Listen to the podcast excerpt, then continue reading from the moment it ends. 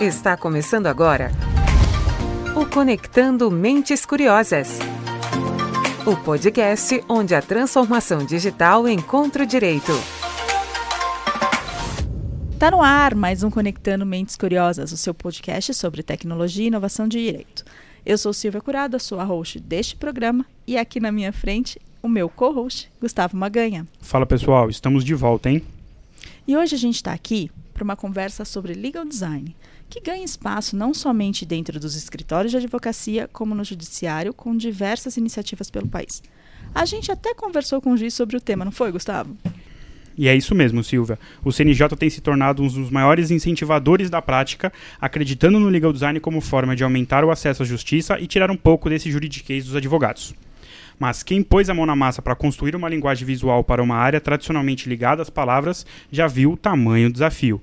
E eu vou além. Agora, o desafio de quem adotou o legal design é entender como, de fato, ele muda o jogo. Por isso que a gente trouxe para essa conversa uma mesa que entende do tema. Aqui ao meu lado, uma das maiores especialistas em legal design do país.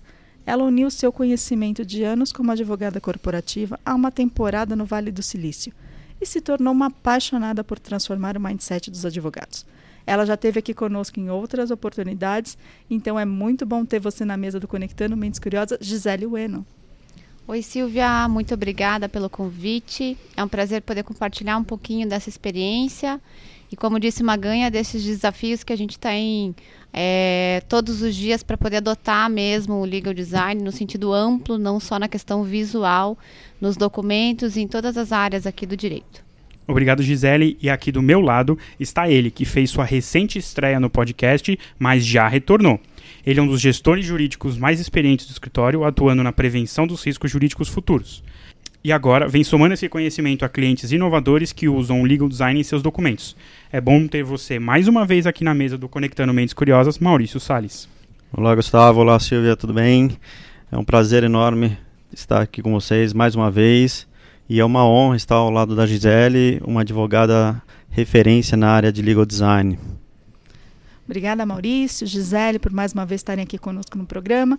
E como a gente já comentou no começo, a aplicação do legal design ganhou muito espaço desde o episódio que a gente conversou com o juiz Marco Bruno. Então, se você não ouviu, volta alguns episódios aqui no Spotify e confere o bate-papo com ele, que foi de muito bom conteúdo. Gisele, você que acompanha de perto essas transformações, o que você tem visto de novo? Olha, Silvia, é, o judiciário tem sim inovado também com relação à questão visual nos documentos, né? Nas sentenças, a gente tem visto várias iniciativas é, com a aprovação, inclusive, do CNJ, a recomendação do CNJ. Então, é, tanto o STF, por exemplo, que tem liderado isso de uma forma é, muito ampla também, né? Desde os anúncios de jurisprudências, é, trazendo alguns elementos, é, até mesmo o próprio judiciário, né? Na, em tribunais regionais do trabalho, por exemplo, a gente tem visto várias iniciativas. O doutor Marco Bruno também, que já esteve aqui com a gente no podcast anterior, a gente falou um pouquinho sobre o Visual Law e a carta de citação lá da Justiça Federal do Rio Grande do Norte onde ele trouxe alguns elementos visuais, aplicação de ícones, para facilitar a leitura e entendimento né, da persona dele, do leitor né, desse documento. Então a gente tem que, é, primeiro ponto, se atentar a essa questão das personas, e eu tenho visto muitas iniciativas do Judiciário nesse sentido, de facilitar o acesso à justiça e trazer esses elementos para melhorar a comunicação. Então, inúmeros artigos, aplicação do design thinking no modo mais amplo também no Tribunal de Contas da União. É, esse tipo de iniciativa ajuda a fomentar, no modo geral, até a própria advocacia, a melhorar a escrita, a melhorar a comunicação, não só com o judiciário, mas também com o próprio usuário da justiça, seja em contratos, seja numa notificação. E aí, é lógico, né, a gente quer ver aqui os primeiros casos e resultados das contestações, principalmente, por exemplo, no âmbito do direito do consumidor, que a gente tem um volume maior e quem sabe até uma, é, uma iniciativa com mais relevância no país como um todo. Esse tipo de comunicação melhorada, Silvia, também pode trazer é, para nós uma uma aplicação de modo geral, né, de comunicação de forma ampla para todo cidadão. Então, acho que a gente tem que rever esse conceito do legal design, não só na questão visual, mas na questão de resolver problemas e facilitar a vida do cidadão aí com acesso à justiça. Maurício, a Gisele trouxe um pouco do, do contexto é, de fora, é, quando a gente fala em legal design, e fala um pouco do, da sua experiência aqui dentro do PG Advogados sobre, esse assunto. O que você tem visto na prática? Então, Gustavo, o PG está aplicando já o legal design há alguns meses aqui internamente. E a gente tem visto excelentes resultados, seja no mindset dos advogados, seja processualmente nos resultados. E na prática, os textos é, do Perício Gonçalves têm ficado mais organizados, mais claros, mais simples, com a aplicação de elementos que fazem um melhor entendimento do leitor seja com a utilização de fluxogramas, com imagens, com QR Code, com bullet points, com links de vídeo. Então isso tem facilitado bastante as petições que a gente está fazendo. A gente tem alguns clientes também que já nasceram com essa estratégia super inovadora, a exemplo das fintechs. Então, com a aplicação do Visual Law nas peças, tem ajudado muito a esclarecer o modo de funcionamento e utilização desses aplicativos, já que não há uma agência física. Então, tudo é feito do, de uma forma digital e virtual. E a gente sabe que usar o legal design no direito é um ganho enorme, como você já comentou, Maurício. Ah, mas ainda é um desafio entender e mensurar o efeito da aplicação. A gente sabe que já existem algumas maneiras bem efetivas de fazer isso, certo? Com certeza. É, até o Maurício comentou aqui que o PG tem sido líder nessa área, aqui também desenvolvendo essa nova, essa nova modalidade de escrita, de organização dos documentos. E a gente tem, um, inclusive, um desenvolvimento de um laboratório para isso, um laboratório colaborativo aqui com o PG Advogados, em que a gente consegue trazer um pouquinho é, desse mindset na construção do documento. Então, antes mesmo da gente elaborar o documento, é preciso é, você entender a tua audiência, kompromisse fazer com que a persona, né, que a gente fala, que é quem vai ler o documento, ela tenha uma perspectiva muito positiva na leitura. Então, para a gente chegar nesse ponto, a gente tem que entender primeiro a persona, estabelecer um tom de voz que seja coerente com o tema que a gente tem trabalhado. Então, se é uma notificação extrajudicial, por exemplo, o tom de voz também tem que ser um pouco diferente. A gente às vezes tem que tirar um pouco essa figura do advogado, ser mais para briga e mais é, de uma forma mais colaborativa, inclusive com quem está lendo o documento. Então a gente tem é, cuidado muito com isso e principalmente em usar o tom de voz de acordo com o cliente, porque às vezes o cliente também quer passar uma imagem muito mais próxima do cliente dele, né, o consumidor final. Então a gente também tem que olhar isso, tem que cuidar muito dessa questão do tom de voz. Então, primeiro passo é, para aplicar o, o, legal design, principalmente em escritórios, como a gente tem visto aqui o caso do PG, é trabalhar isso, entender a persona, entender qual é o tom de voz que a gente vai usar no documento, para depois sim a gente trabalhar na arquitetura da informação, na estrutura visual e aí por fim trazer os elementos visuais efetivamente. Então, né, Maurício, isso que a gente tem é, que desenvolver, inclusive na própria cultura do advogado, antes mesmo de preparar um documento, fazer com que a gente consiga entender quem são as pessoas, qual é o tom de voz do nosso cliente interno, né, o nosso cliente final aqui do PG e o cliente final do cliente que vai ler o documento. Exato. E é tornar mais simples e ágil mesmo a compreensão ao leitor. E isso facilita bastante.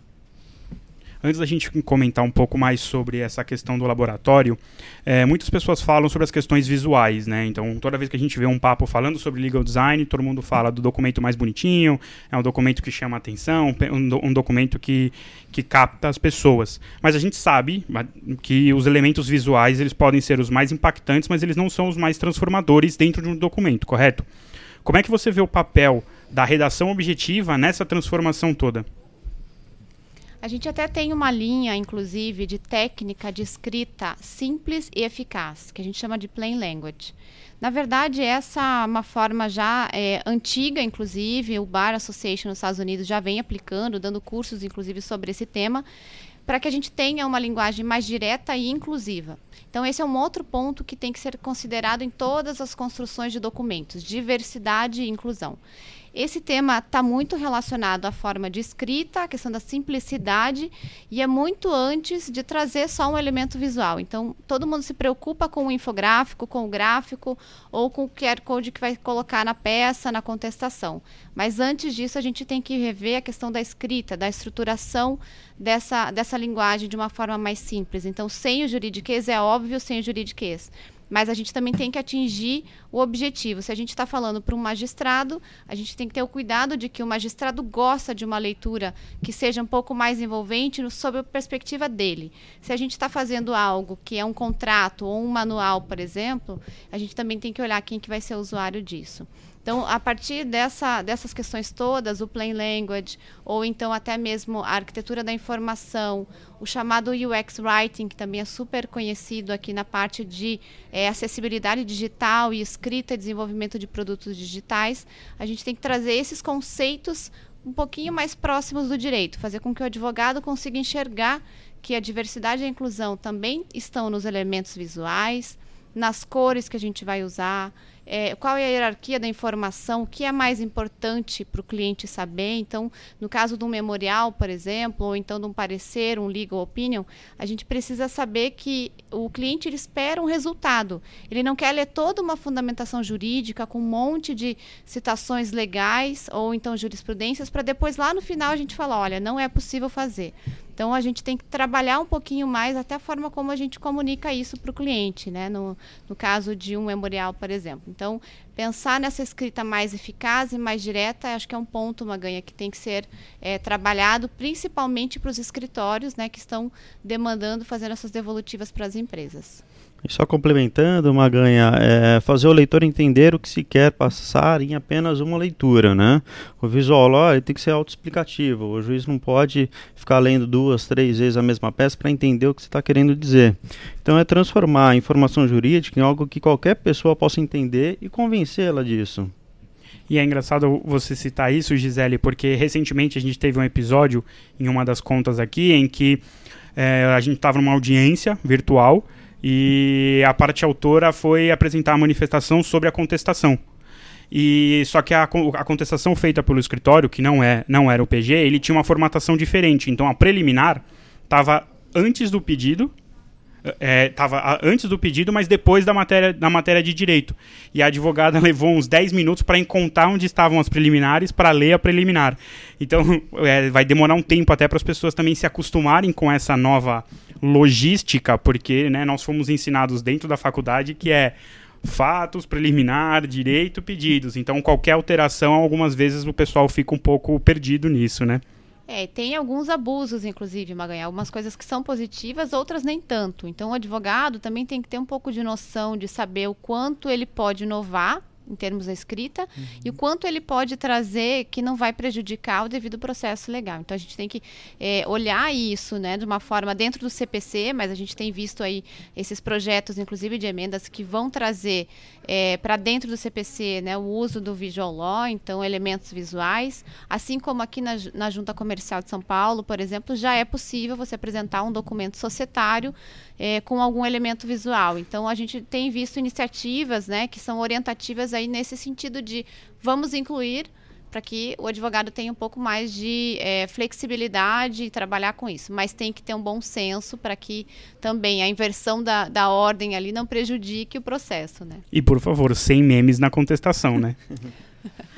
Recentemente, a Gisele já comentou que o PG lançou um projeto usando o legal design nos documentos internos, como os MGs, as propostas comerciais, assim como na contestação e demais pestas.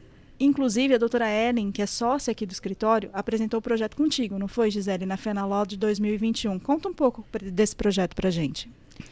Bom, é isso que a gente vinha comentando, né? Muito antes do que trabalhar só na questão do design do documento, é fazer com que os advogados é, incorporem um pouco esse mindset, né? Esse modelo mental de repensar o documento, dele ser um pouco mais direto. Então, é, a gente faz sim a parte do design pelo Colab via High Law, mas também a gente faz aqui dentro uma, uma sensibilização para que todos os advogados consigam ter essa vivência, né? consigam já começar a construir o documento e até mesmo a linguagem junto com o cliente de uma forma mais é, humanizada. Então, a gente precisa trazer um pouquinho mais disso, desse contexto no dia a dia da, dos advogados.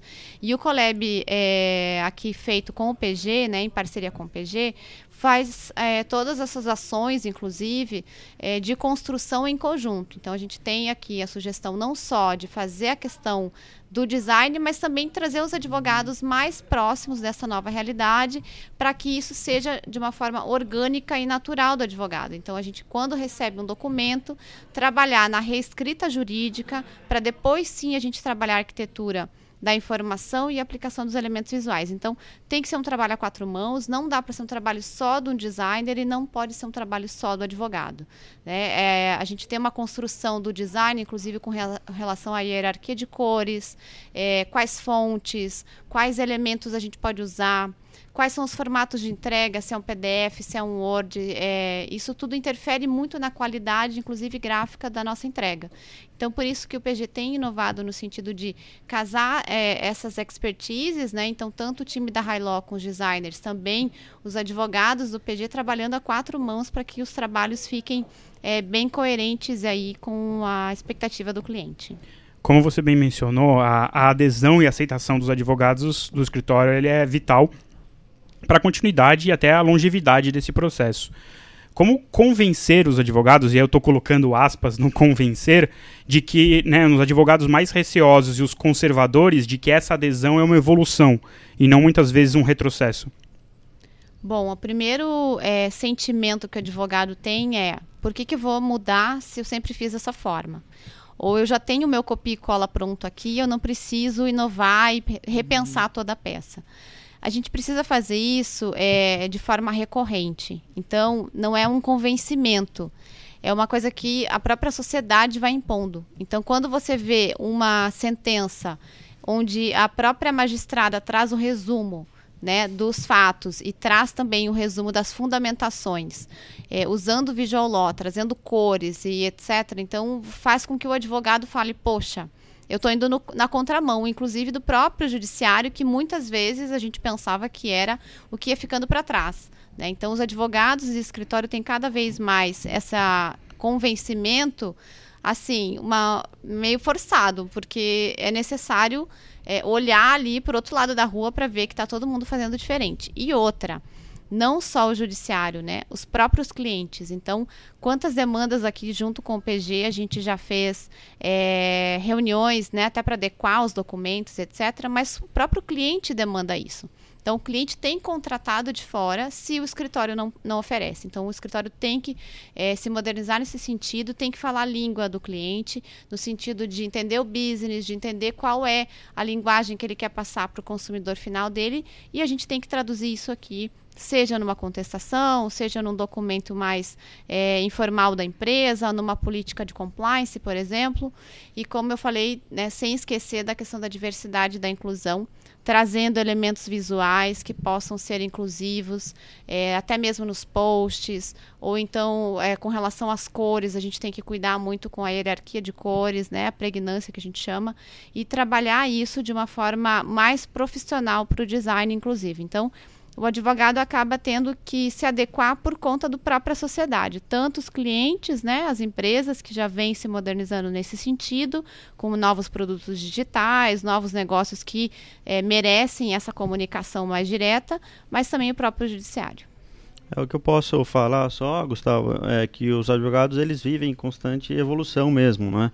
Então, antigamente é, vivia-se fazendo petições em máquina de datilografia. Então eles tiveram que se adaptar à nova realidade de não existir mais essas máquinas, ou se existir, não utilizar, e partir para, para a inovação. Então, realmente, é, fazer os processos da forma digital, certificado digital, tem que se adequar à nova realidade, né? Bem como disse a Gisele em seu artigo publicado no livro Legal Design, o advogado deve desconstruir o modelo mental tradicional.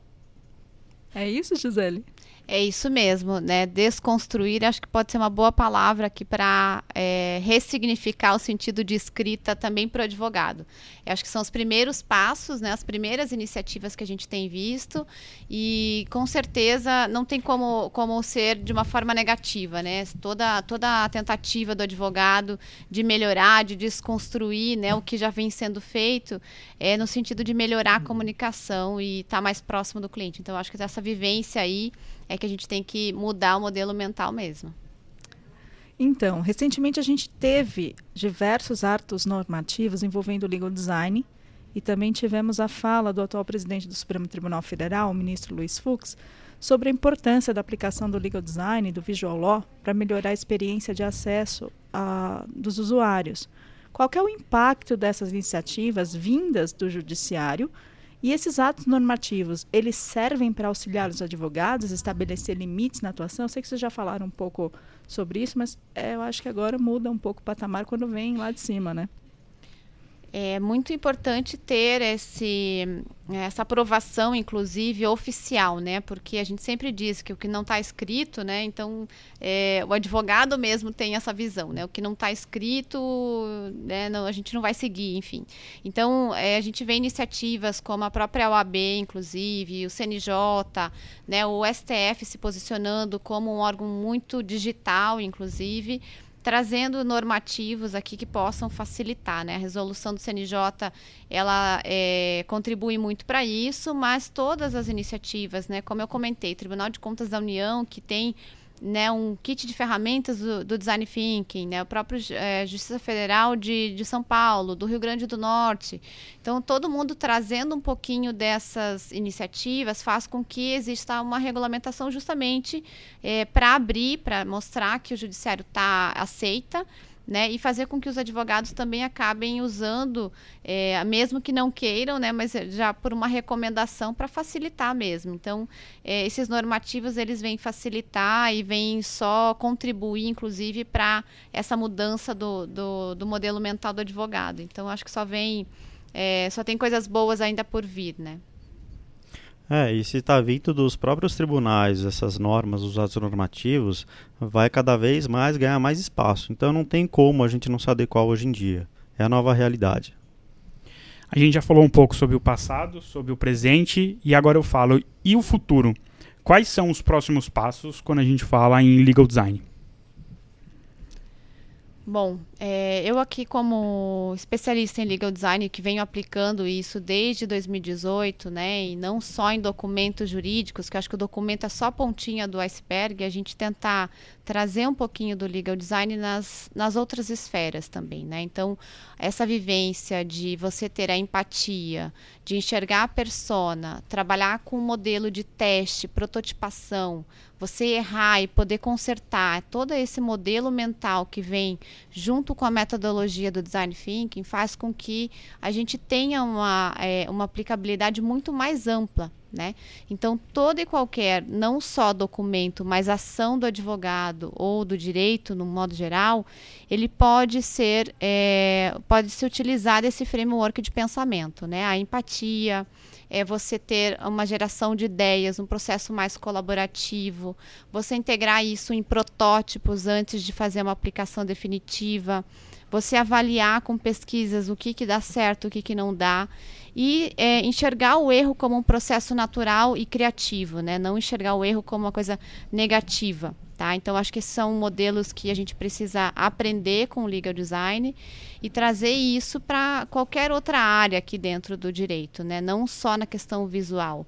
E na minha opinião, o futuro do legal design é a gente trazer esse modelo mental mais próximo do advogado. A gente tem um caminho muito longo para percorrer ainda mas eu sou bem positiva no sentido de que a gente começou já essa transformação aqui no Brasil, principalmente, é, com né, essa criatividade aqui no direito. Então, eu tenho uma, uma experiência nesse sentido e vejo quanto a gente está avançando. Não só o advogado, é, mas também o próprio usuário da justiça já esperando né, que tenha um posicionamento mais aberto, no sentido mais colaborativo, menos litigante aqui do nosso país. Então, assim, espero que o Legal Design venha contribuir com esses pontos todos aqui que a gente conversou hoje. É, eu, eu entendo também que o legal design e o visual law, eles melhoram a comunicação jurídica para todos, né? Não só para os profissionais da área, né? Então, o cliente junto com o advogado, se o próprio cliente não entender a petição do advogado, qual o tipo de acesso que ele vai ter na justiça para reclamar do que está sendo feito? Então, acho que o legal design, o visual law em conjunto aí veio realmente para ficar.